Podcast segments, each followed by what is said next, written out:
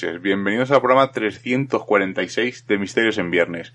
Un programa más, una semana más, en semidirecto en esta ocasión, desde Radio Color, desde Radio Arcoiris y desde Urban Revolución. Recordad que si estáis en Cuenca o en la comunidad, en la 106.2, se puede escuchar por la FM, ese aparato mágico de radio que tenemos algunos ahí guardado y que usamos de vez en cuando, no esos MP3, sino esos aparatos antiguos que evocan, ¿no? Cierto eh, enigma, ciertas voces enigmáticas, ciertos seres que a veces pululan por esas radios o cerca de esas radios antiguas.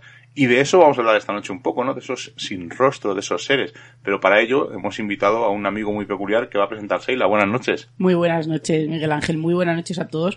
Hay que decir que ha sido un invitado un poco esquivo, ¿verdad? Sí, nos ha costado un poco conseguir hablar con él.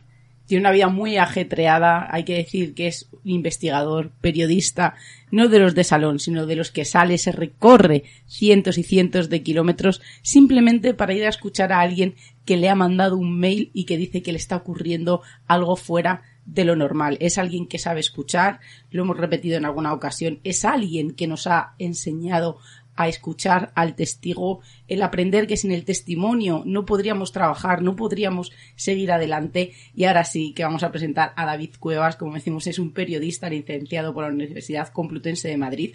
No nos vamos, no vamos a entrar, ¿verdad, Miguel?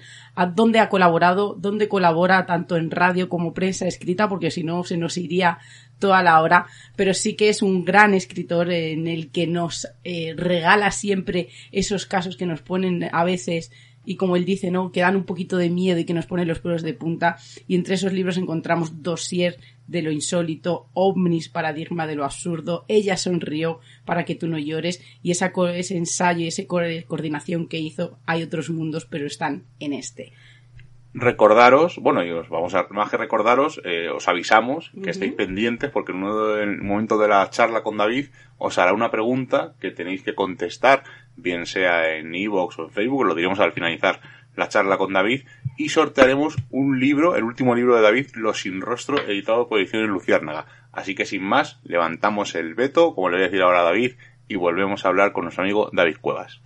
Bueno, pues hemos vuelto a levantar el veto, aunque esta vez hay que decirse, y la verdad que nos ha costado bastante poder concertar esta cita con el caballero que tenemos al otro lado del hilo telefónico, que ya hemos presentado antes, nuestro amigo David Cuevas. David, buenas noches.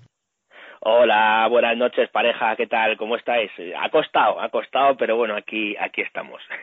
Sí, sí, ha sido como casi, casi localizar una aparición de la Virgen, eh, ver un fantasma en la carretera, un ovni, ha sido un poco difícil, ¿no? Llegaba el momento de concretar y al final los hados han puesto de acuerdo y lo hemos concretado. De hecho, me dijiste una cosa que me dolió en el alma. Dijiste, macho, eh, va a ser más difícil entrevistarte a Tica Benítez. Y yo, no, eso no te lo permito. Por favor. Son palabras mayores. ¿Qué tal, Rubén? ¿Cómo estás? Rubén, no, Rubén está en el mando técnico y no te, no te oye. Tiene el micro estropeado. ¿Estás ahí aquí conmigo, como siempre? Sí, pero me ha respondido telepáticamente, ¿o qué pensáis? Ah, bueno. y yo tenemos un rollo especial, joder. Ah, bueno, bueno, eso, Entonces, para la siguiente parte del próximo libro habrá que incluir esos mensajes subliminales. ¿O no? Empezamos bien.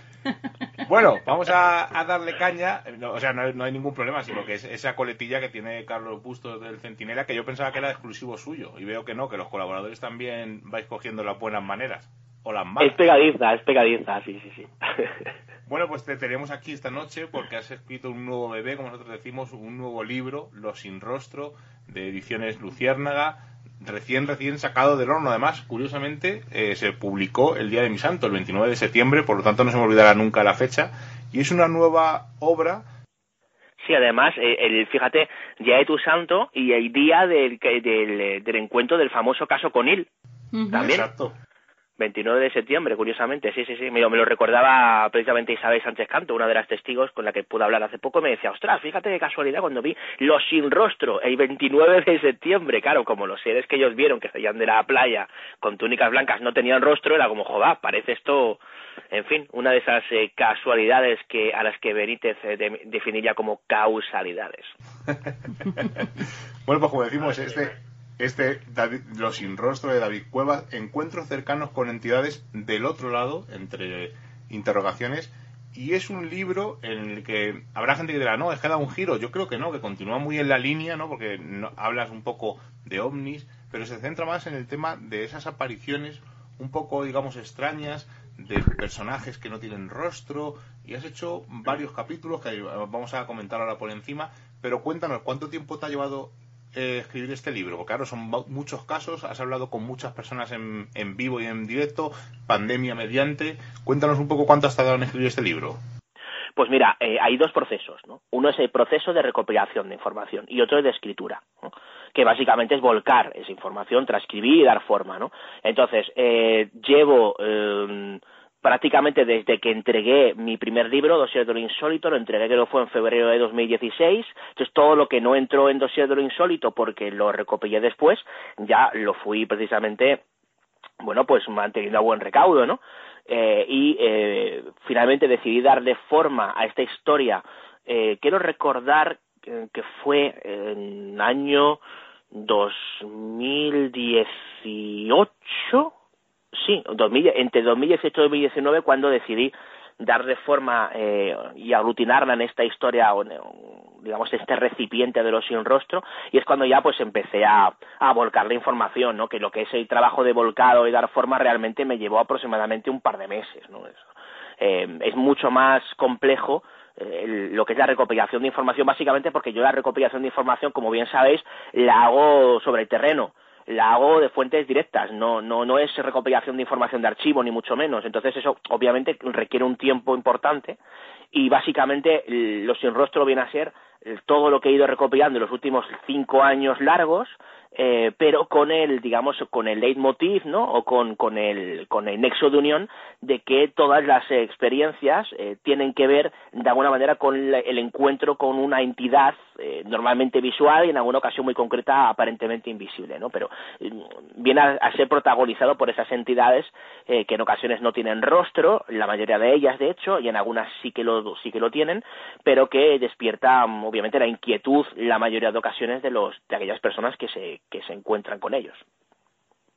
Qué curioso, porque evidentemente una de las preguntas que te habrán hecho ya decenas de veces es quiénes son esos sin rostro. Y a mí lo que, lo que me parece curioso es en, en tantos ámbitos, en cuántos campos son los que aparece, porque no nos podemos definir o no nos podemos quedar solo en apariciones, en seres fallecidos, sino que va mucho más allá. Nos habla de muchos casos, sucesos, hechos en los que, como él siempre dice, ¿no? En ese paradigma de lo absurdo, aparecen estos seres que no sabemos muy bien en ocasiones ni, ni los testigos muy bien ni quiénes son ni de dónde proceden. Y yo creo que, que, ahí es donde está la clave de estos de estos sin rostro que nos puede pasar a cualquiera. Son experiencias de gente de a pie como, como dice David de gente que quizá tiene esa sugestión diferente a nosotros cuando estamos hablando de gente que trabaja para el gobierno de gente que, eh, que son militares del ejército pero que todos entramos dentro de, ese saco, que todos entramos dentro de esa posibilidad de ser visitados por estas entidades, que no sabemos si son entidades, energías, son, eh, vamos a hablar, ¿no? Eh, ¿Cómo podemos decir? Fantasías, ilusiones, eh, donde entraría la imaginación, la sugestión en algunos casos, y vamos, ahora ahondaremos un poco más dentro de, dentro de, de este tema. Pero es muy interesante esto sin rostro, ¿no? Todo lo que puede abarcar y el juego que nos ha dado. Sí, sí, sí, lo has dicho muy bien, ¿no? Eh, yo, eh, yo tengo más reservas en esa última parte de que puedan ser alucinaciones o imaginaciones. Yo creo eh, particularmente que no, que no es así, pero claro, no deja de ser un punto de vista absolutamente subjetivo por mi parte, ¿no? Después de haber hablado con, con los testigos y, bueno, pues eh, preguntarles en reiteradas ocasiones si ellos estaban absolutamente seguros de estar despiertos y de estar en, su, en sus cabales en ese momento, ¿no? Eh, siendo la respuesta afirmativa en, en, la, en, la, mayoría, inmensa mayoría de los casos, al menos en lo que respecta al tema de, del sueño, ¿no? Eh, pero sí, eh, realmente cualquier persona puede encontrarse con ellos. Nadie está a salvo de toparse con una de estas entidades, ¿no? Yo no he tenido la suerte de encontrarme con ninguna, todo hay que decirlo, pero es que, como bien decía Sheila, ¿no? Personas de toda clase y condición desde el más común de los mortales hasta personas de todo de todas las edades que esto es muy interesante desde niños hasta personas muy mayores no eh, y luego de cualquier profesión, desde pues eso, como desde la persona digamos más normal y corriente como cualquiera de nosotros, de, nosotros o de mi caso, hasta personas pues eh, famosas, personas eh, que han trabajado para, para el gobierno como desde, el ámbito del espionaje, por ejemplo, en el ámbito militar, etcétera, etcétera, etcétera, ¿no? Que, que incluso hay, hay casos que a mí me parecen súper interesantes, ¿no? Eh, como el caso de, para mí, el espía más famoso de todos los tiempos de la historia de España, como es Miquel Lejarza, el lobo, quien estuvo infiltrado durante años en, en la cúpula de ETA, que ahí contaba que cuanto más miedo había pasado, no era precisamente durante la infiltración en ETA y en otros trabajos muy complicados en los que su vida peligraba haciendo misiones operativas, eh, sino, sino cuando se encontraba con este tipo de, fenómenos de tipo aparentemente paranormal, ¿no? O sea que pasaba un miedo atroz, mucho más que jugándose la vida literalmente estando infiltrado, por ejemplo, en un comando de ETA, ¿no? Lo cual nos hace, nos hace darnos cuenta de la trascendencia que en ocasiones tienen este tipo de encuentros, hasta el punto de ser traumáticos en muchas ocasiones para las personas que, lo, que los han vivido. Una de las frases que más he escuchado, hay dos frases que se han repetido mucho, ¿no? Una, cuando yo le preguntaba qué crees que pudo ser aquello, es que aquello no era de aquí, ¿no? Y otra, que desde entonces no he vuelto a ser capaz de dormir con la luz apagada. En ocasiones en las que se ha visto se les ha visto de forma muy puntual no se les ha visto de forma continuada pero que ha marcado la, más que las vidas como tal las noches de, de muchos de los protagonistas de, este libro, ¿no? de los más de 100 protagonistas a los que he entrevistado para este libro. David, eh, algunos eh, de estas personas que han tenido estas experiencias luego han seguido un tratamiento en el psicólogo debido a este trauma? Sí, Sí, ha habido varias personas. Yo, mm, una pregunta habitual, hay que tener mucho cuidado también cómo se pregunta esto, ¿no? Y, porque, claro, evidentemente, cuando nos enfrentamos ante alguien que ha tenido este tipo de, experiencias, pues preguntarle si tomaba algún tipo de medicación o si había ido psicólogo, pues obviamente hay que hacerlo con mucho tacto, ¿no?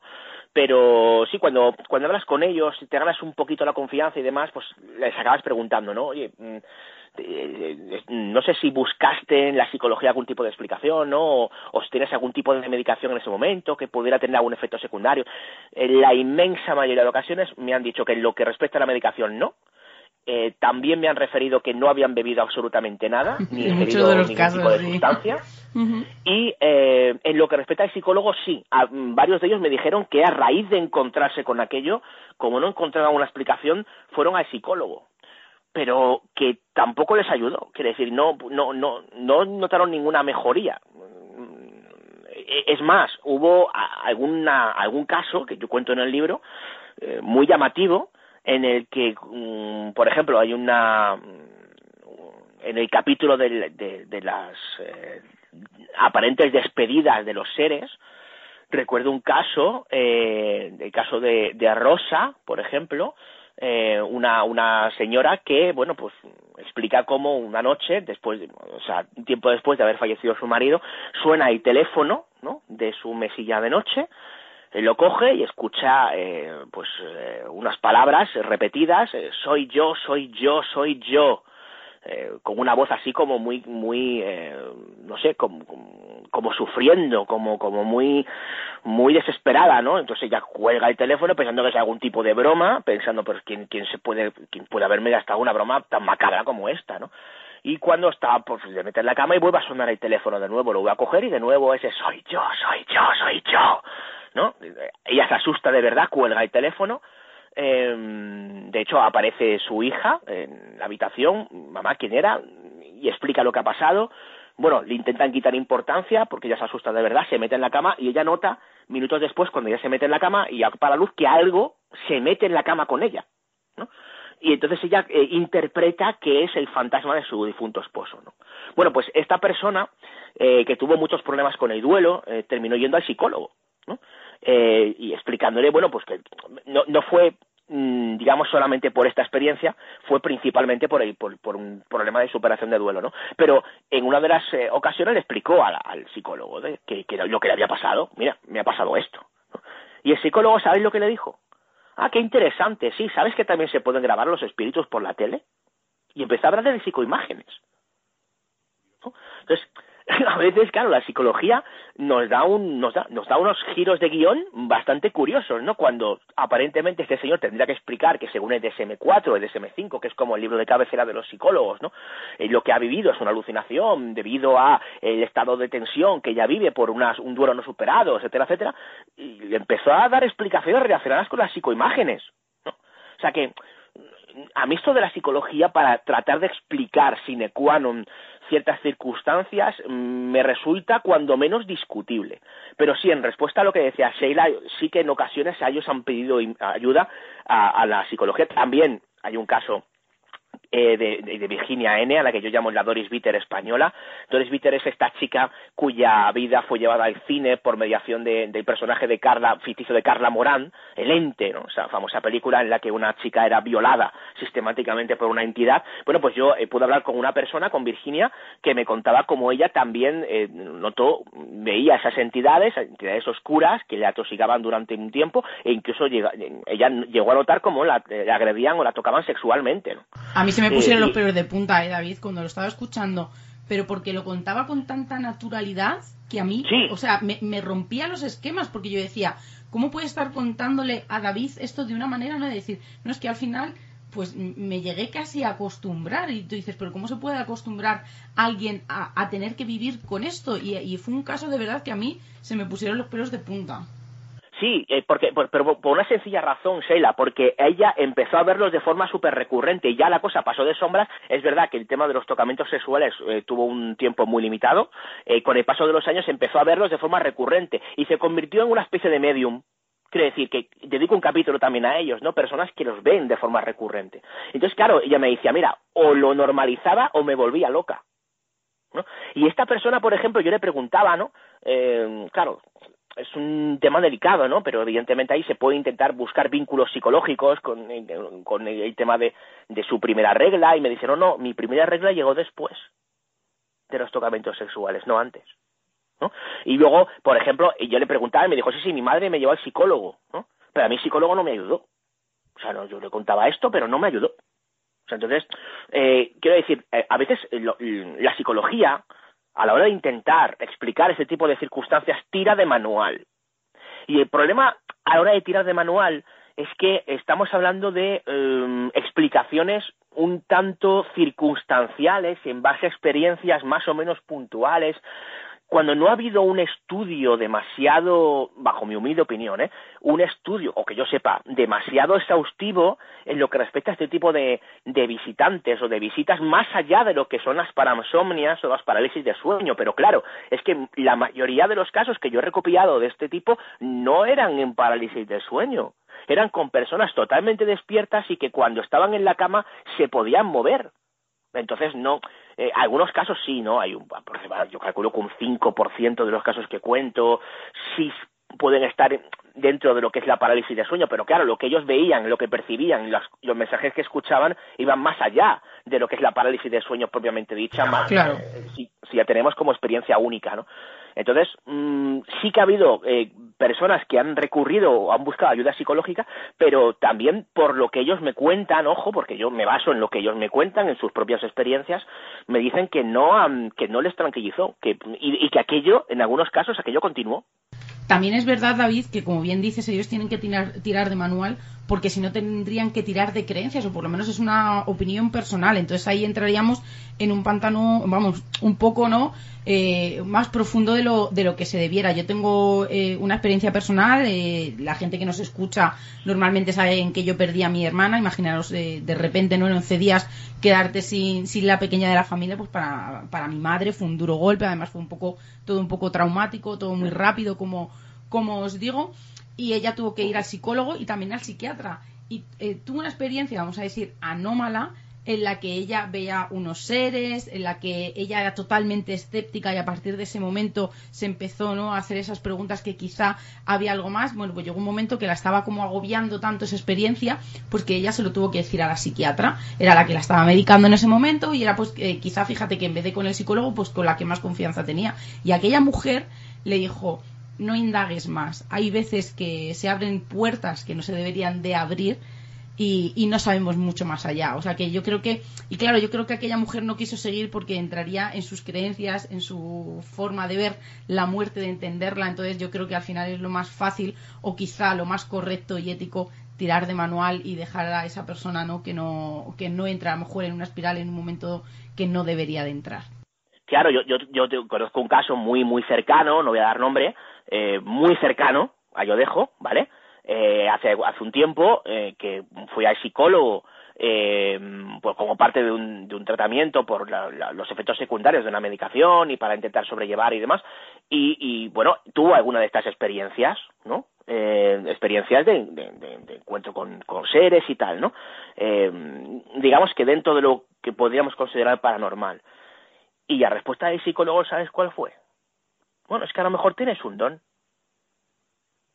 Y que te digas claro, un psicólogo. Claro, que digamos, claro, pero bueno, también hay que ver Entonces, bueno, es, que, persona, es que a lo que yo voy es que los psicólogos, hablando mal y pronto, no tienen ni puñetera idea de lo que realmente hay ahí más allá de lo que dice el manual. Pero es que lo que dice el, manual intenta meter todo en un mismo saco y en, en, ocasiones es probable que acierte, por supuesto, y la psicología es importantísima para tenerla en cuenta e intentar explicar cosas, pero es que a lo mejor no lo puede explicar todo por mucho que algunos compañeros se empeñen en ello. Yo, yo soy bastante crítico con este punto. ¿eh? Entonces, no lo sé. Eh, insisto, yo me baso en lo que me dicen los testigos, en lo que ellos me cuentan. Y yo en el libro, eh, no sé si habéis llegado al final, hay unas conclusiones en las que yo eh, expongo algunas teorías estéticas, ¿no? Para hablar de, para, para intentar explicar alguna de estas circunstancias. El problema, eh, es lo que me ha pasado a mí, no sé si lo compartís, es que a mí no me cuadran con las experiencias tal y como las narran los testigos. Y algunos las narran de forma muy vivida. Entonces yo no, no sé, me da la sensación de que la psicología es una herramienta muy interesante para intentar ayudar a explicar algunas cosas, pero que bajo mi humilde opinión, insisto, en muchas de ellas, por no decir en la mayoría, menos de las que yo cuento, se quedan por el camino. El problema es que yo creo también ¿no? que entre la psicología o la creencia o, esos datos que se nos escapan de las manos, tiene que haber algo entre, en, el medio ¿no? Que, que, no logramos entender o que no logramos captar, porque como bien dices, en, en, algunos de los casos se habla de esa parálisis del sueño, nosotros tenemos también eh, un caso muy cercano de que lleva sufriéndolas y padeciéndolas durante muchísimos años en las que hace muy poco yo me he atrevido, bueno, voy a decir, más, es al principio de leer tu libro, nunca me haya eh, atrevido a decirle, pero ves seres. Entonces él me dice, sí. Entonces aquí es donde se te despierta, ¿no? O, ese chip eh, te hace ponerte en alerta. Claro. Porque tú dices, muy bien, o sea, tengo todo lo que me dicen los médicos, quizá esa relajación, ya sabemos, ¿no? Un poco como esas conclusiones que dices que nos das al final del libro, pero ¿qué pasa con estas visiones? ¿Qué pasa con, esto, con estos mensajes? ¿Qué pasa con esas sensaciones que, que no puedo meterlo en la parte de la psicología ni de la medicina? Bueno, intentan, intentan colarlo como pueden, ¿no? Pero eh, también te digo, es que eso, eso también es peligroso, eso es que es una forma de hacer ciencia bastante cuestionable, ¿no? También, ¿no? A veces. Pero fíjate, yo, eh, claro, voy más lejos, ¿no? ¿Qué hacemos con los casos en los que las personas explican cómo se percatan efectivamente de que están rodeados por seres y los seres hablan entre ellos y dicen, cuidado porque creo que nos ha visto? Ostras, explicar eso mediante una parálisis de sueño corriente a mí se me hace muy raro. O sea, yo, y es más, yo conjeturo en el libro, conjeturo al respecto, me lanzo un poco a la piscina y me pregunto, ¿no será que más que ser la parálisis del sueño la explicación a todas las anomalías que se reúnen en torno a los visitantes de dormitorio, ¿no será que ese estado de parálisis del sueño que es real, obviamente, que está ahí, que la psicología en parte puede explicar, ¿no será que es el que se aprovecha por esas aparentes entidades para que hagan actos de presencia? como si eh, en ese estado de duerme vela en el que estás entre despierto y dormido, cuando se, cuando se despierta o se abre una especie de plano raro de realidad, no sé, estoy conjeturando mucho, ¿eh? Pero, jodá, es que mientras que yo insisto en que la psicología, por mucho que trate de explicar estas experiencias, creo que con algunas de ellas o con la mayoría se queda un tanto a medias, a lo mejor es que hay que mm, conjeturar eh, ante la posibilidad de que quizá esa, esa situación ese estadio de parasomnia no deje de ser hasta cierto punto un vehículo para que quizá se manifieste algo que no sabemos lo que es hoy, ojo, hoy, ¿eh? que a lo mejor dentro de 15 o 20 años se hace un estudio y se demuestra que es una cosa perfectamente explicable del mundo de las alucinaciones, ¿no? Pero a día de hoy a mí me siguen pareciendo un fenómeno, o al menos muchos de ellos, mm, totalmente inexplicados, que no inexplicables. O un momento donde, una, donde esa capacidad parece que aumenta. Bueno, pero lo curioso es que podemos incluso en un momento dudar de que esas personas vean algo, ¿no? O que han visto algo, que puede que sea un sueño. Pero claro, cuando en el caso que nos has contado del teléfono ya es algo físico, está recibiendo una llamada, puede ser, pensemos, un bromista, eh, puede ser eh, esa entidad, ese marido que había fallecido y le está llamando. Pero claro, hay casos en el libro, hay un caso que a mí me flipa mogollón, es muy sencillo, pero se lo dije a Seila, cuando llegues a este caso lo comentamos. Es una chica que va conduciendo eh, por la carretera y se queda como en mitad de la carretera, no recuerdo si es la M30, creo que sí, la M30 o la M40, y en vez de quedarse en un lateral en el lado derecho, se queda como en el medio entre los dos carriles y de repente aparece allí un señor le pues ayuda, la rueda. Sí, sí, le ayuda a cambiar el coche, pero lo, niño atrás. Sí, sí, pero lo que más me flipa es que ella le da algo a ese señor y esa entidad o bueno, lo que sea, coge esa además dice, le doy 500 pesetas porque no tenía más y esa entidad o lo que sea lo coge y en lo que ella deja el bolso y vuelve la vista ya no está. Son historias tan sencillas, tan absurdas, pero que al final eh, eh, ese pozo, ¿no? O sea, es algo físico, está interactuando, le ha ayudado a cambiar el vale, coche. Y ahora vamos a ampliarlo. Y ese señor que entra en un hospital y no saben lo que tiene, que tiene un montón de fiebre. Iba a nombrarla ahora también. O sea, a mí, a mí de, de, de, esas historias es la que más me ha gustado.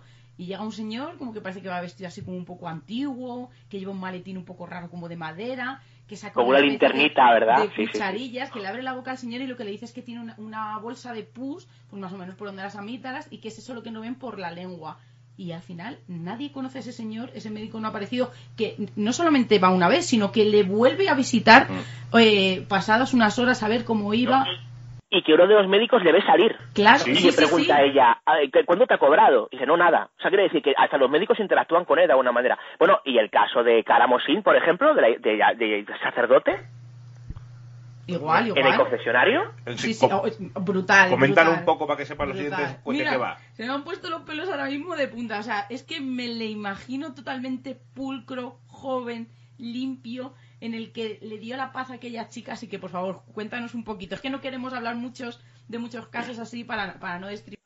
Sí, nos hemos venido arriba en un momento. Sí, sí, no, es que se, nota la pasión, ¿no? Pero sí, sí, no, no, a mí me flipado esta historia. Una chica que, bueno, de hecho yo eh, eh, es protagonista de mi anterior, bueno, mi primer libro, Dosier de lo Insólito. De, hecho, dura llamada telefónica. Pero claro, cuando yo le pregunté por esto, eh, para contarlo, creo que fue un espacio en blanco y demás, me dijo, bueno, pero lo más espectacular que me ha pasado no te lo he contado y me contó esta historia, claro, yo aluciné. Eh, entonces quedé con ella, de hecho en persona, me lo estuvo contando. Pues esta chica, la historia básicamente es que le detectan un cáncer súper complicado, un cáncer de útero, si mal no recuerdo, ¿no?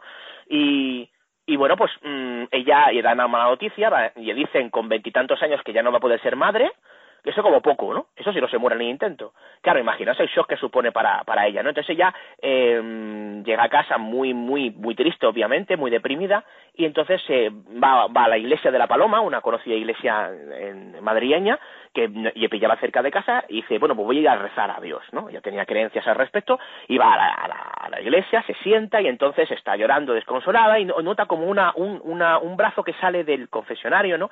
Y ya hace demanda para que se acerque, ¿no? Entonces ya, se acerca, y empieza, y entonces eh, habla con un, un señor que define como rubito, con un hábito blanco, eh, eh, jovencito y demás, y que em, empieza a hablar con ella. ¿Y qué te pasa? Le explica lo que le pasa y dice, bueno, no te preocupes porque los caminos del Señor son inescrutables. ¿Y tú quién eres? Y quiero que dice, de las misiones vengo y a las misiones marcho, o algo así.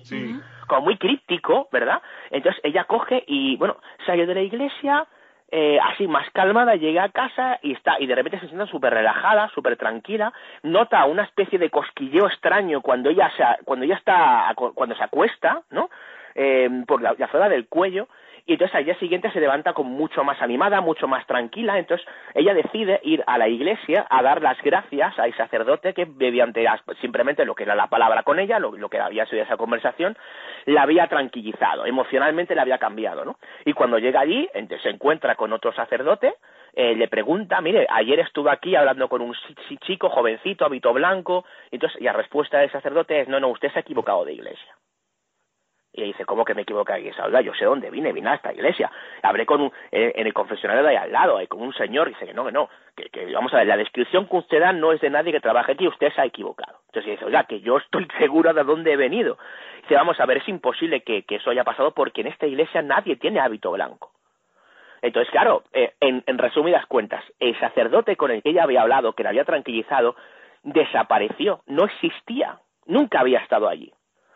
¿Qué pasa? ¿Cómo acaba la historia? Eh, pues con que, muy resumidamente, con que el mioma este que tenía, el, el, el tumor, se le reduce de tal manera que, que, se, que se convierte en algo absolutamente anecdótico. Los médicos se quedan alucinados por la curación espontánea y, por supuesto, ella pues pudo, podía, ya podía tener hijos y se curó de forma totalmente milagrosa a raíz, según, ojo, según sus palabras, y a raíz de haber hablado con este señor, ¿no?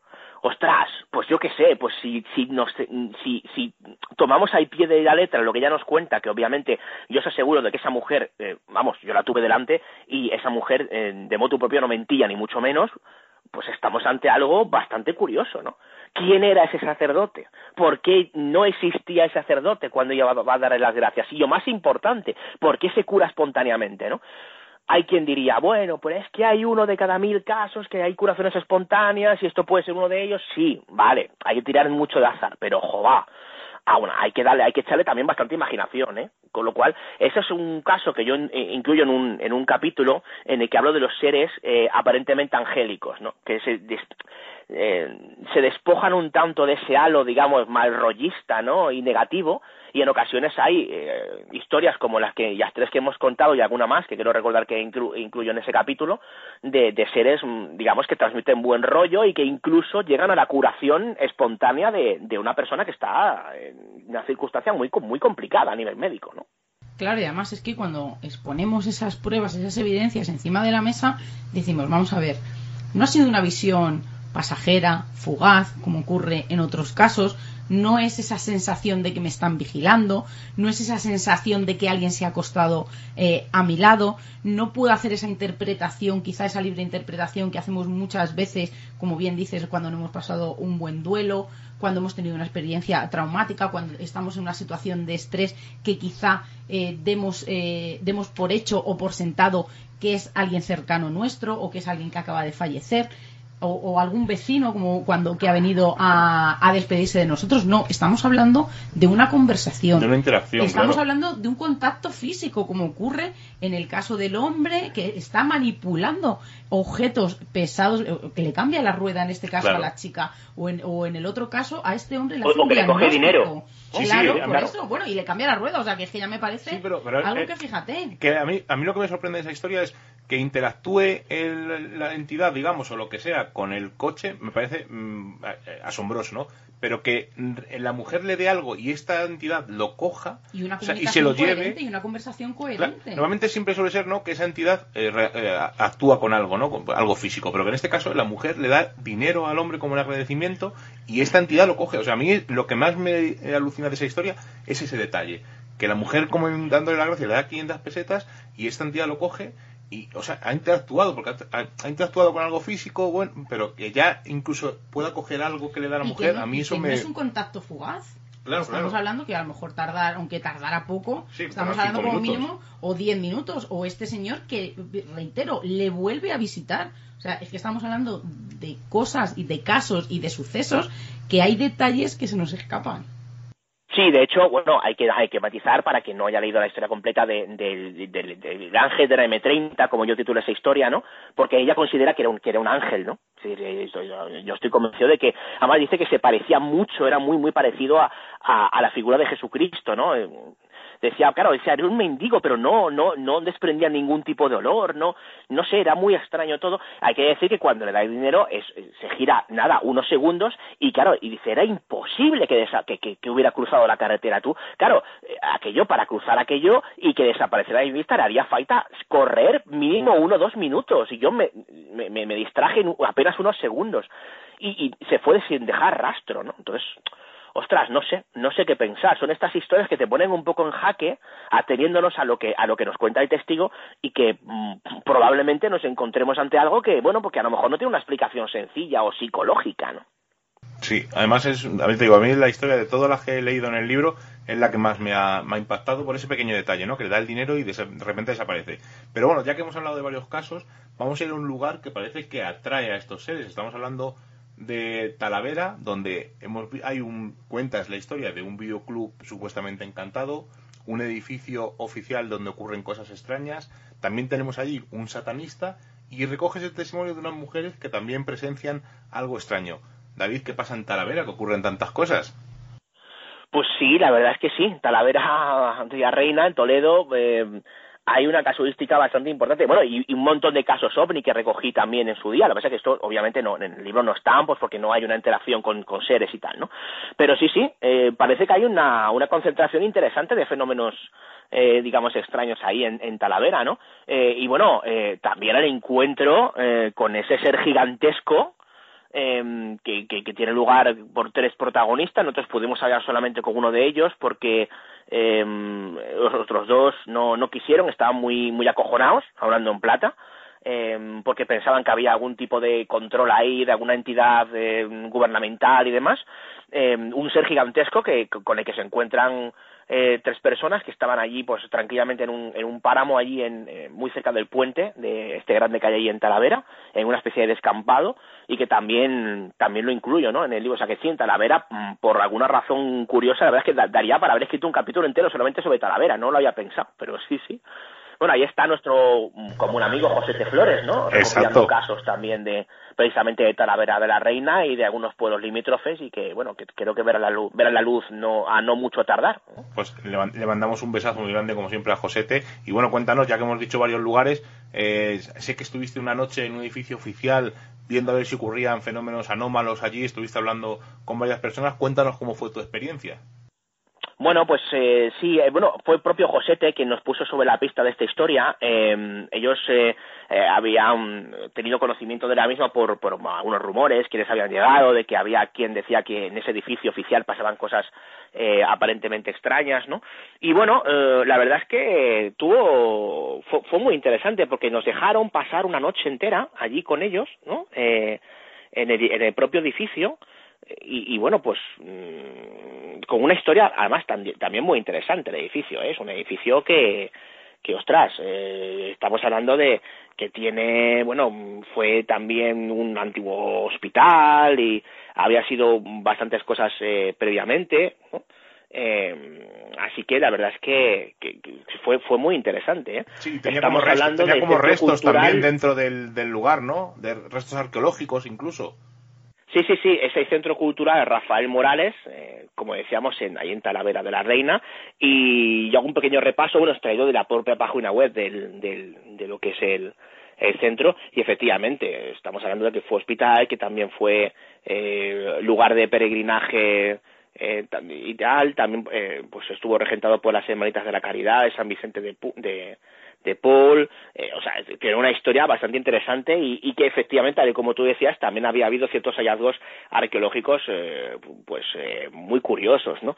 Bueno, lo cierto es que en resumidas cuentas ahí lo que se nos contaba, pudimos, tuvimos ocasión de entrevistar a varias, a varias personas, ¿no? Que formaban parte del, del personal profesional del, del lugar, eh, y que nos explicaban cómo eh, se habían sentido pues ruidos, puertas que sabía que se cerraban eh, sin aparente explicación, eh, también alguna circunstancia similar en lo que respecta al edificio, e incluso eh, lo que a todas luces parecía, eh, bueno, pues la aparición de una entidad, nos lo contó una de las, de las personas de, de personas de limpieza, ¿no? Mm, bueno, pues eh, nosotros pasamos una noche allí, con, con, varios amigos comunes a los que no podemos citar porque ellos no, no se dejan, todo hay que decirlo, eh, bueno, también estáis vosotros allí, de hecho, si mal no recuerdo, ¿no? recuerdas bien, recuerdas bien. Sí, es que estáis aquí haciendo memoria de quiénes estaban, pero claro, también estabais allí vosotros. Y bueno, en fin, no sé, pues contadlo vosotros. Estuvimos ahí una noche, no, no, no, no vimos nada, no presenciamos nada extraño, eh, hubo una puerta que aparentemente estaba cerrada que luego estaba abierta, pero bueno, tampoco nos pudimos percatar de ello, simplemente nos, nos, nos limitamos a, a, a recoger lo que nos contaron, ¿no? De esa misma noche. Y bueno, pues poco más. Eh, anecdóticamente fue muy interesante poder pasar ayer anoche, ver cómo algunos compañeros desplegaban a un aparataje y demás. Yo pude experimentar con eh, el, compañero Jesús Ortega con las famosas jaulas de Faraday para hacer grabaciones aparentemente psicofónicas. No, los resultados fueron negativos. Y, y bueno, poco más. Allí estuvimos pasando una noche en la que no fuimos testigos de ningún fenómeno extraño, pero que fue muy interesante a nivel reporteril porque pudimos recopilar, eh, entrevistando, encuestando a algunas de las personas que sí decían haberlos vivido, ¿no? Claro, yo lo que destacaría ¿eh? de, aquel día, sobre todo esa recopilación de testimonios, el poder hacerlo a solas con ellas, individualmente, in situ, donde también nos enseñaron un vídeo de un fenómeno anómalo que, que había ocurrido que se caían, en una en una en que habían hecho una, exposición. que habían hecho Sí, que había una cámara, de hecho, una grabación de seguridad que se veía cómo se caían los cubos, efectivamente. Pero yo creo que fue muy curioso a modo de testimonio poder recopilarlo, eh, como bien dice Miguel, en el lugar donde ellas empatizaban y donde yo creo que no, no había lugar no a que ellas pudieran cambiar porque estaban allí mismo, sobre todo el, definirnos y el estar allí y nosotros hacernos a la idea de cómo fueron los hechos realmente. y disfrutar también de un equipo multidisciplinar, perdón, que no me salía, eh, recogiendo datos, intentando eh, captar algún fenómeno anómalo, viendo un trabajo serio, no el típico GIP que se ve en YouTube, sino un trabajo serio, eh, intentando captar, pues como digo, algún fenómeno, recopilando datos. Fue una noche, de luego, muy curiosa, una noche para el recuerdo en la que disfrutamos muchísimo. calurosa. Sí, yo, yo no recuerdo que fuera tan calurosa, pero sí, sí, la verdad es que, bueno, fue estuvo bien, la verdad es que lo pasamos bien, precisamente, ¿no? Eh, intentando, eh, bueno, viendo cómo desplegaban los, los equipos, los compañeros y demás. Y bueno, periodísticamente hablando, nuestra labor la desempeñamos por la tarde, como bien decís, pues entrevistando a los, a los testigos, ¿no? O sea que, bueno, es una historia que, que me parece interesante. No es habitual que los edificios oficiales en activo se nos permita eh, acceder precisamente de forma eh, fácil a, las personas que lo han vivido. Tuvimos la suerte que la concejala de Cultura era muy aficionada a estos temas, también todo hay que decirlo, a la que también entrevistamos y bueno, incluso yo, yo le pregunté si esto no era algún tipo de estratagema turística o algo parecido y ella me respondía de una forma muy sencilla y además muy muy práctica decía, bueno, pues es que estamos en la ciudad de la cerámica, no nos hace falta que vengan aquí unos, unos chavales aquí a captar fantasmas para, para captar, para tener público en un centro cultural, lo cual también tenía toda la lógica del mundo, ¿no? O sea que sí, sí, la verdad es que es una historia que recuerdo con cariño, pues lo pasamos bien, ¿no? Nos juntamos ahí unos cuantos que teníamos ya relación previa y aunque por la tarde, digamos que nos lo tomamos más en serio ahora de recopilar, digamos, la información, ahora con los, con los, con las protagonistas de las, de las experiencias, luego por la noche ya dejamos hacer a los que sabían de aparataje y nosotros nos quedamos por allí como meros observadores, ¿no? Fue curioso por eso, ¿no? El, juntarnos todos y, trabajar o por lo menos disfrutar del lugar y sobre todo de la forma de trabajar de, los demás, que yo creo que fue una cosa que la que estuvimos nutriéndonos desde el principio, desde que llegamos al lugar. David, mira, yo tengo que reconocer que, no soy de las personas que se lee el índice, ni siquiera le echa una mirada antes de empezar cualquier libro o, cualquier otro tipo de, ensayo. Y en este caso eh, parecía que lo estaba esperando y llegó llegó la querida Ouija, llegó este tema que tiene tanta, ¿no? Y que nos da tanta controversia y que nos da juego para, para esas reuniones en las que en las que nos juntamos ¿no? y exponemos cada uno nuestro punto de vista. Nosotros hace muy poco estuvimos con otro grupo experimentando en la que estaba la Ouija y ya contaremos en la que eh, pues hubo diferentes vertientes y, y, diferentes opiniones pero nos hablas en este caso de cómo puede llegar a ser una espiral en la que parece una obsesión nos hablas en un caso de una pareja que incluso cuando ellos discutían eh, iniciaban una sesión de Ouija para ver con esa entidad que habían contactado y, que parecía ¿no? que siempre era la misma, para ver quién tenía la razón en esa discusión. Pero la que me ha llamado mucho, mucho la atención de verdad es la que, la que realiza eh, tu amigo Cristian, en la que parece ser, no, no es que parezca ser, ¿no? Que, que todo comienza como si fuera una sesión eh, normal, se abre sesión, parece que hay un contacto, pero hay algo muy, muy curioso y que ya también se nos va a esa libre interpretación o, a todo lo que podamos tener, esas opiniones que podamos tener sobre esta técnica para contactar con el más allá, con el más acá o el de no contactar simplemente. Porque en este caso se revela un hecho que más tarde ocurrió. Eh, se habla eh, de, un ataque, se, se habla de, de un suceso que a priori ellos no entendían muy bien y no sabían muy bien interpretarlo, pero que al cabo de los días aquello no vio la luz. Hablarnos un poco de este caso porque de verdad que a mí eh, ya daba igual la opinión que yo tuviera, sino lo que, lo que me importaba en ese momento era lo que ellos me estaban contando y sobre todo de, ese hecho venidero. Sí, pues es una sesión de Ouija que tienen, eh, tiene lugar en casa de una, de una persona. Eh, dos de las personas que dos de las cuatro personas que participaron en esa sesión me pidieron expresamente no aparecer, eh, yo lo respeté. Otras dos que sí que aparecen, que son eh, las compañeras, la compañera Verónica Lillo y el, y el buen amigo Cristian Puig. Y bueno, pues efectivamente.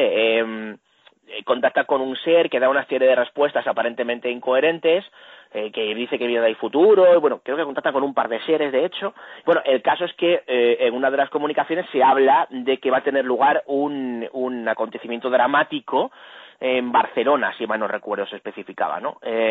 y bueno, pues mm, básicamente se pregunta si es una, algún atentado terrorista, se responde que no, eh, pero que iba a haber muertos, ¿no?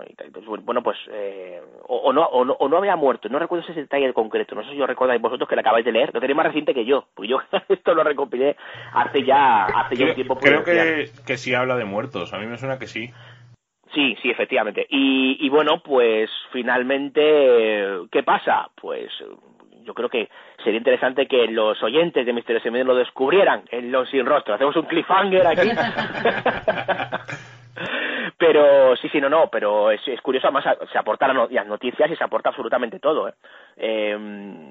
Y ostras, la verdad es que es un caso de los que te hacen pensar, ¿eh? De, jová, yo no sé qué era esto, daba respuestas un tanto surrealistas, pero en esto, vaya se acertó.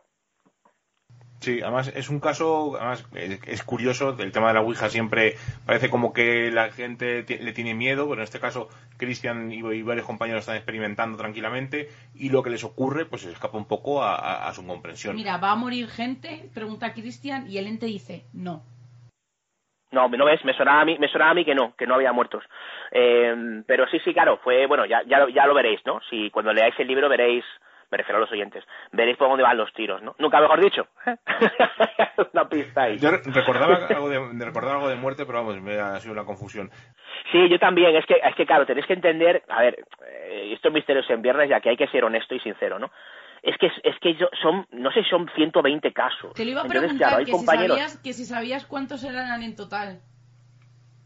Eh, ¿Cómo? ¿Perdón? No, eso que te iba a preguntar que si sabías, o sea, que cuántos casos habías recopilado dentro de, los sin ah, no, no, no, los he contado, sinceramente. No los he contado porque yo, yo sé que eh, sí conté los, los protagonistas, son más de 100, son más de 100 entrevistados, y son 105, 106.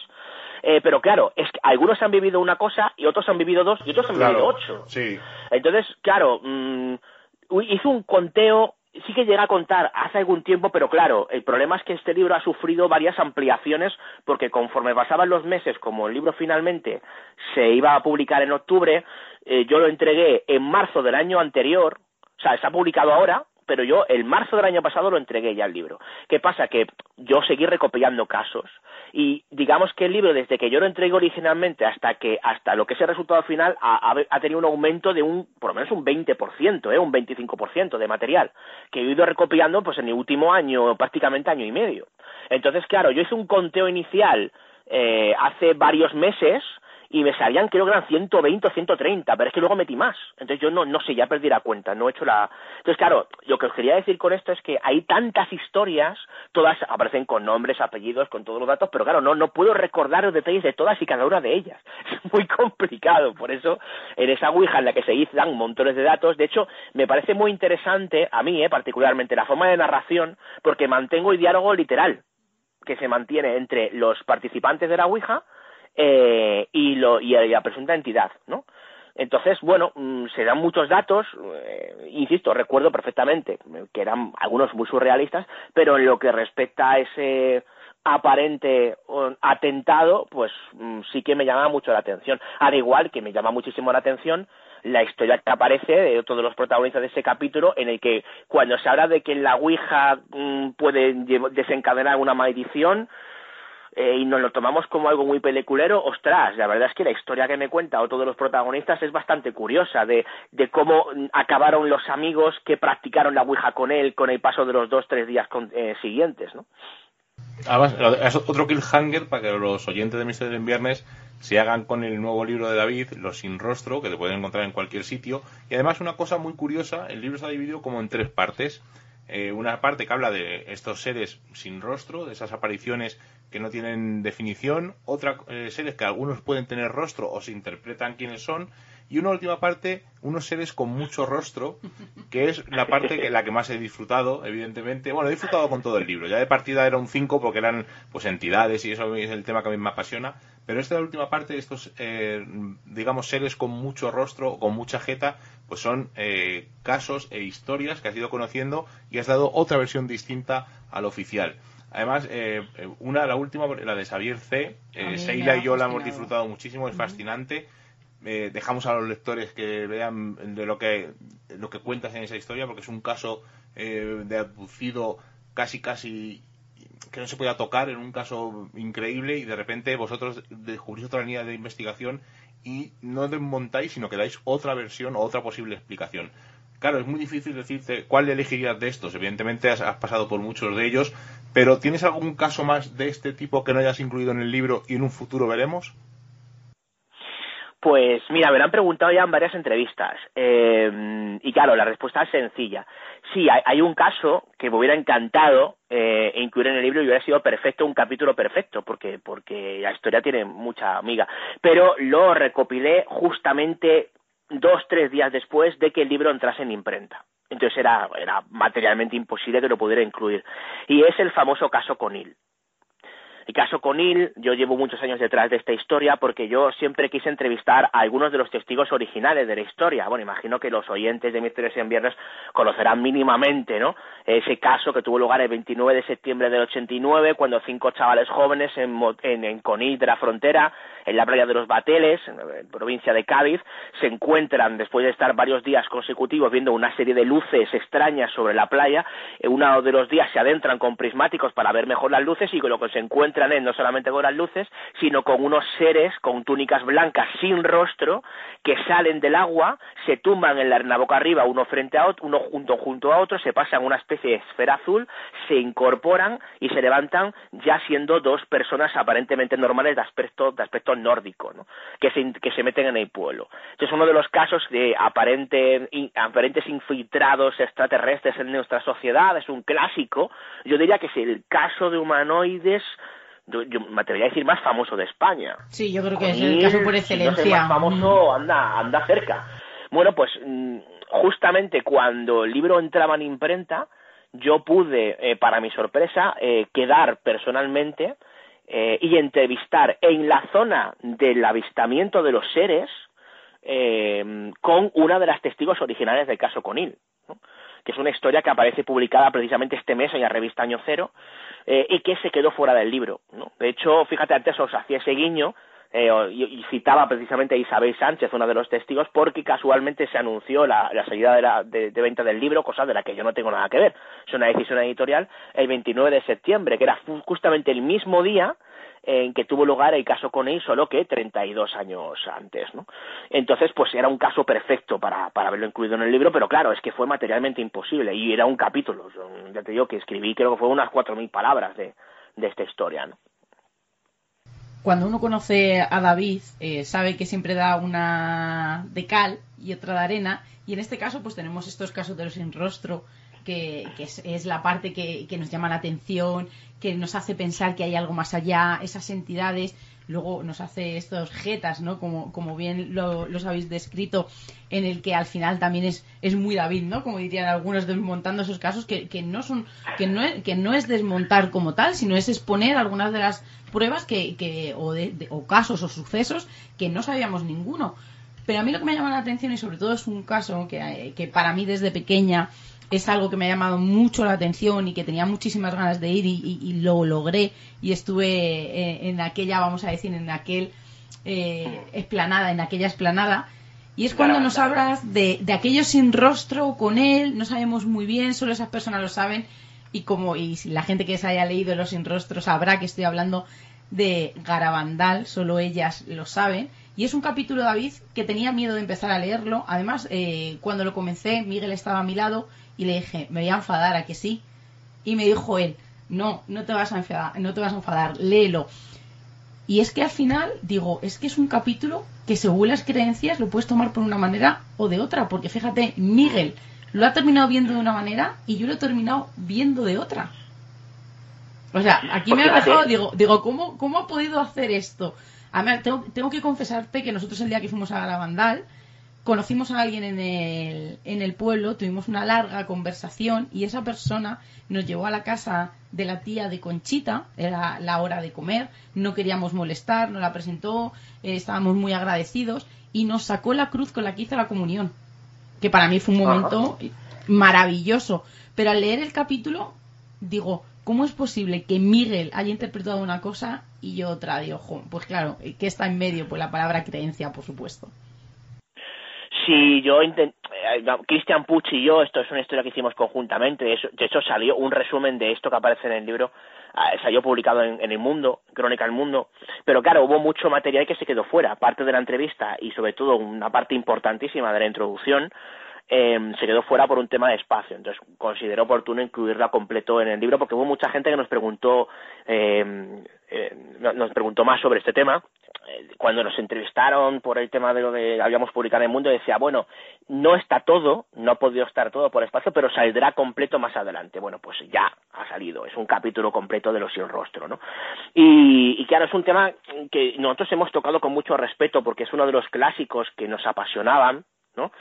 Eh, y que, bueno, que guarda alguna sorpresa en lo que respecta a, los recuerdos de una de las protagonistas directas, una de las cuatro niñas que vieron a la Virgen, con quien pudimos ponernos en contacto no solo telefónico, sino personal, eh, y, pues nos, nos, concedió una entrevista después de cuarenta y tantos años sin hablar, una cosa así, eh, y bueno, pues mm, nos hizo mucha ilusión poder hablar con ella y descubrir también que hay cosas que no quedan del todo claras o no, no va muy en la línea de la versión oficial, en un sentido o en otro.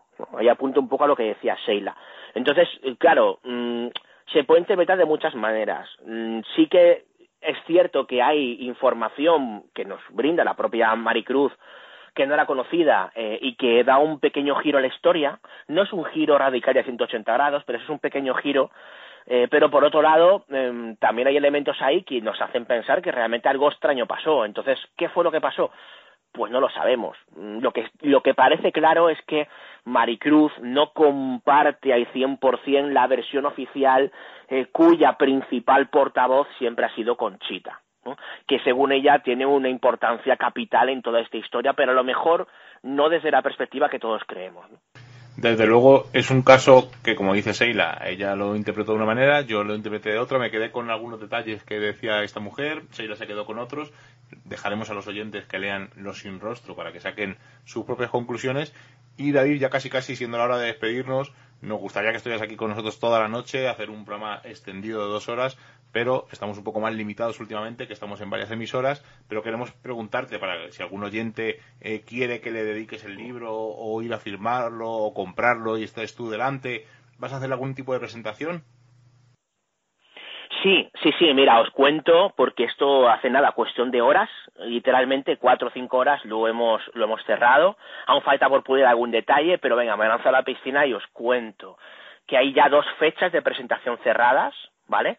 Eh, bueno, y una tercera mm, que está cerrada, pero más que una presentación es una intervención sobre, sobre el libro que tiene lugar en el Magic, en, la, Feria Esotérica de Barcelona, que tiene lugar el 29, 30, 31, el día 30, eh, sábado, estaré en Magic eh, hablando en Barcelona de, de, Ella sonrió para que tú no llores por la mañana y por la tarde de, de Los sin rostro. Pero al margen de esto, que no deja de ser al fin y al cabo un, un evento en el que tiene lugar una charla relacionada con el libro, no son presentaciones al uso, aunque allí habrá libros y se firmarán y demás.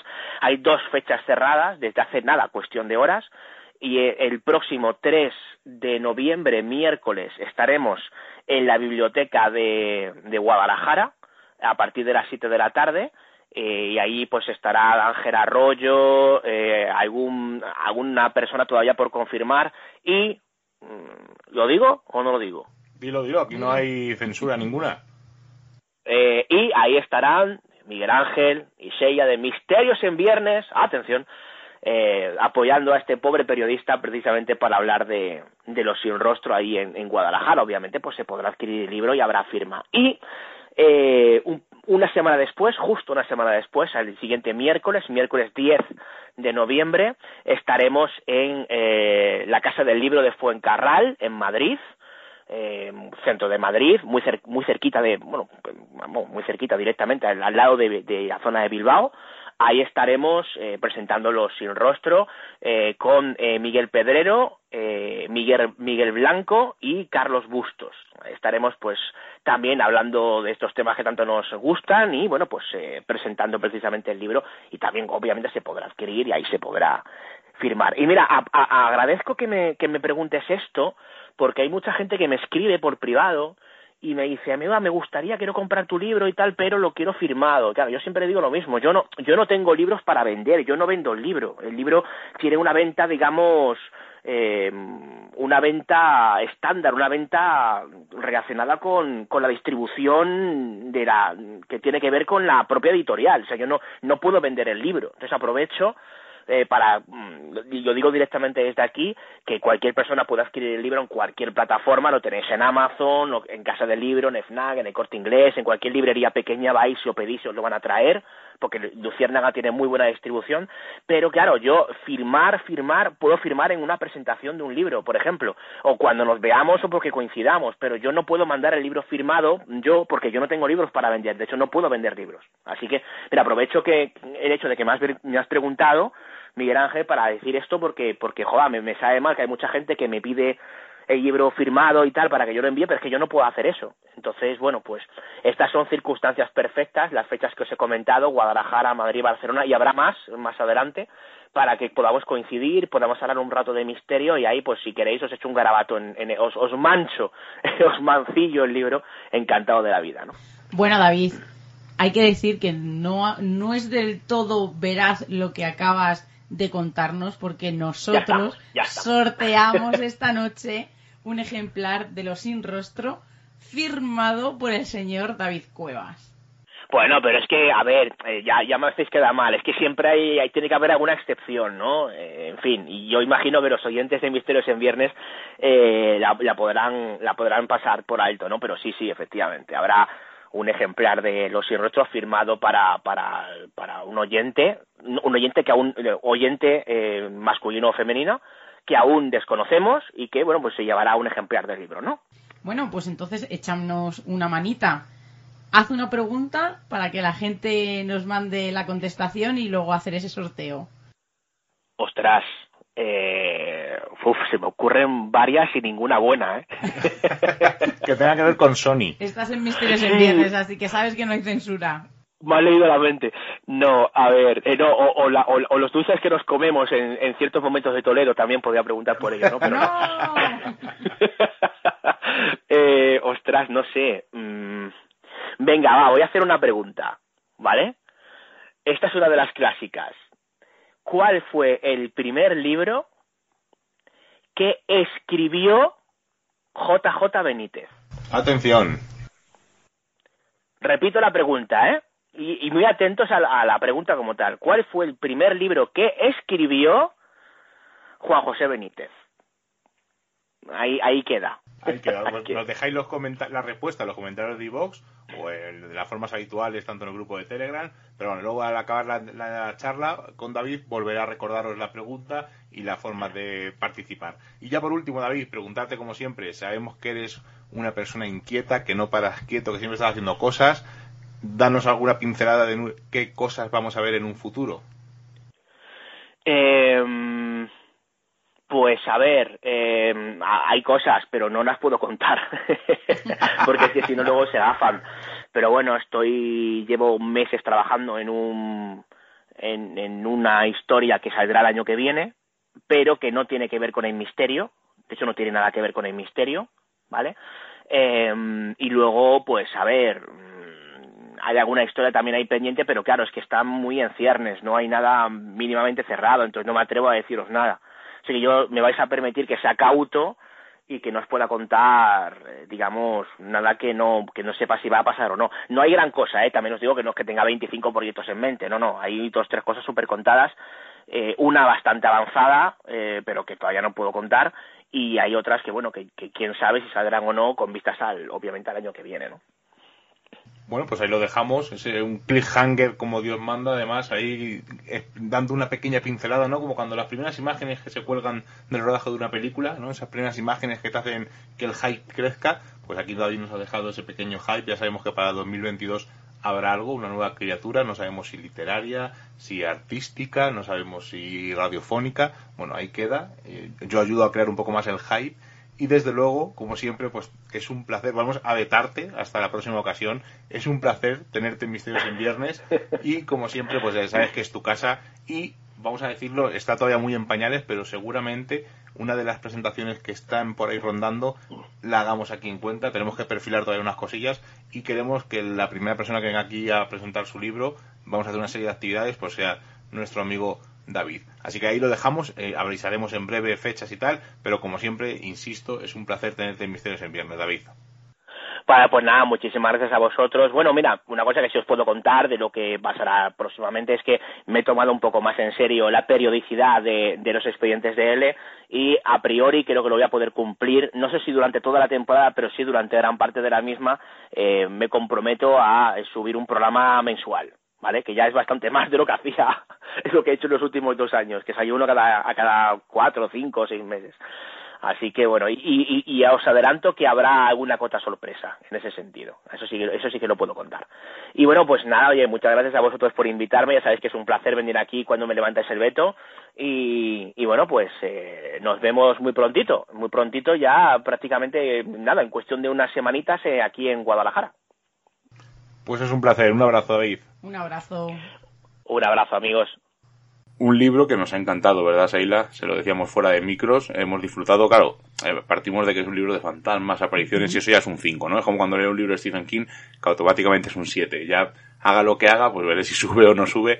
Pero claro, son cosas eh, que, van con nosotros, ¿no? El tema fantasma, a lo mejor el tema ovni, etcétera, no nos interesa, no nos interesa, no nos gusta tanto, pero claro, el tema fantasmas, aparecidos, llamadas del más allá, o no sabemos de dónde, pues que no es un, un tema que nos apasiona. Entonces, queramos o no, pues este libro partía ya con mucha expectativa de que nos iba a gustar, ¿verdad, Seila? Además es una pregunta que tras realizar la entrevista nos ha dicho, bueno, pero decirme la verdad ahora, y, y es que la verdad ahora iba a ser siempre. Yo creo que David es un escritor que nos gusta tanto porque aborda los temas de una manera que quizá nosotros no lo haríamos, de esa forma periodística que nosotros no tenemos ni idea, hace preguntas que a nosotros nunca se nos hubieran ocurrido, no nos hubiéramos atrevido a hacer a, a los testigos, y por supuesto nos da mucha, mucha envidia porque, porque ojalá tuviéramos esas vivencias a nuestras espaldas, ¿no? Con, con la juventud de David y, y, todas esas experiencias que tiene y que le quedan, porque de verdad tiene una nevera de casos que, que me gustaría, ¿no? Que, que un día, pues, no, no, nos diera esas pequeñas pinceladas que también sabe, también sabe darlas. Tengo que agradecerle desde aquí que haya respetado los testimonios tal y como le habían llegado, que yo creo que, que es algo que se debe de hacer, no importa en este caso eh, las repeticiones de palabras, no importa los fallos de ortografía, no importa la forma de expresarse, porque yo creo que la libre interpretación en ese momento es muy importante y que así debe de quedar plasmada y escrita, como en este caso ha hecho David. Y como siempre, pues os imaginaréis que se nos han quedado mil preguntas en el tintero y sobre todo hablar de esos casos que lo hemos hecho un poquito fuera de micros porque no queríamos eh, desvelar mucho más misterio de, este libro. Recordaron la pregunta de David, ¿cuál fue el primer libro que escribió Benítez? Y para contestar a esta pregunta, pues bien podéis hacerlo mediante en los comentarios de iVoox, en nuestro muro de Facebook de Misterios en Viernes o en el grupo de Misterios en Viernes, de Misterios en Viernes 2 en Telegram, donde podéis comentarnos, pues ponernos en respuesta al programa o, bueno, ya como lo pongáis, yo lo voy a ir clasificando y os damos de tiempo pues hasta la semana que viene, hasta el viernes que viene, donde haremos el sorteo del libro de los sin rostro de David Cuevas. Os lo recuerdo otra vez. ¿Cuál fue el primer libro que escribió Benítez? Y nos despedimos como siempre con los comentarios de Vox de la semana pasada que estuvimos hablando con nuestro amigo Carlos Sisi sobre su eh, biografía y sus libros que ha escrito y los comentarios de mucha gente es que no le conocían, a mí me ha sorprendido. Yo pensaba que era un escritor, eh, a lo mejor es que yo me muevo un poco ¿no? en el mundo zombie, el terror patrio, y pensaba que le conocía más gente. Quizá a un público muy, muy dirigido, pero bueno, por eso está Misterios en Viernes, para abrir esa puerta y que todo el mundo pueda entrar en ese universo. Y Marcano nos dice, a escuchar el programa, no conozco a este autor, pero seguro que es interesante. Aunque os oigo aquí en iVox, voy a buscar el, el grupo de Telegram y me uno. Besos, chicos. Que por cierto, lo hizo y se unió al momento de poner el comentario. Betejo, me ha parecido un tío muy llano, no lo conocía, bajaré a comprar alguno de sus libros, ya os contaré. Se me pasó la hora volando. Yo recomendaría Los Caminantes. El, primero y el segundo, como dice Carlos, que fue la eh, explosión, pero sobre todo el primero, ¿no? Que es el germen de la historia. Además, nosotros eh, cuando fuimos a Málaga, pasamos por algunos sitios, no hicimos aposta ir a algunos sitios, pero sí pasamos por algunos sitios y nos recordaba de haberlo leído en el libro. Por lo tanto, eh, no sé si habrá alguna ruta en Málaga que recorra estos enclaves, pero sería una cosa Y le dejamos bastante la puerta curiosa. abierta a Carlos. Carmen, hola chicos, estos encuentros con autores siempre son muy interesantes y amenos. Nunca había oído hablar de este chico y me ha gustado mucho, sin exageraciones ni afán de protagonismo. Muy buena la entrevista, cada día sois mejores. No, gracias Carmen, pero vamos, el programa en este caso pues lo llevan los entrevistados, evidentemente. Nosotros hacemos ciertas preguntas, pero al final eh, los entrevistados son los que le dan la gracia al programa. Cesare, hola chicos, no sé qué os ha pasado ni con quién y tampoco me importa, ya que encima será alguien con muy poco relevante, pero lo que sí os puedo decir a los tres es que gracias, gracias por los programas con, que con tanto cariño hacéis, gracias por estar ahí cada viernes con nosotros, por hacernos esa hora que dura el programa más amena y que en mi caso, ahora que estoy un poco pachucho, no os hacéis una idea de cuánto me ayudáis. Gracias de corazón y que nadie os amargue dicha labor. Un abrazo a los tres siempre lo decimos, ¿no? Que este, este es nuestro pago, ¿no? Que alguien diga que le hacemos su día a día un poco más llevadero, pues para nosotros ya es el pago. Me da igual que me escuchen uno que mil. Hombre, cuanto más gente nos escuche, evidentemente mejor. Pero no es una cosa que nos preocupe. Al final, creo que lo hemos dejado claro, ¿no? Que la constancia, el pasárnoslo bien, el disfrutar haciendo un programa de radio o un podcast o como cada uno lo quiera llamar, pues creo que se va notando poco a poco. Encima hemos ido evolucionando, como os han dicho algunas personas, que para mejor, o algunos dirán que para peor. Pero bueno, el caso es disfrutarlo y pasarlo bien. Yo siempre dije que el día que me costara ir a la radio a hacer un Misterios en Viernes, Lo dejaría automáticamente. Y de momento, por suerte, pese a que ha llovido cántaros de punta, nos ha hecho muchísimo frío, Muchísimo calor. nos ha fallado el programa en directo, de momento nunca nos, nos ha pasado. Sergio, enhorabuena otra vez, qué programa más entrañable, de verdad. Ese calificativo es vuestra marca de la casa. Creo que no conozco ningún otro podcast de esta u otra temática que sean tan entrañable como Misterios en Viernes. Al invitado no le conocía, pero me ha conquistado desde el principio. Qué hombre más majo. Parecía que estaba escuchando a alguno de mis mejores amistades. Encima he aprendido varias cosas nuevas. Muchas gracias a los conductores del programa, que son los responsables de que esto suceda. Gracias Sergio, pero vuelvo a decir lo mismo. Al final nosotros hacemos ciertas preguntas que a lo mejor pensamos que nos interesan a nosotros o a los oyentes y al final eh, es el entrevistado, ¿no? El que lleva la, la, la charla o la entrevista o el programa casi.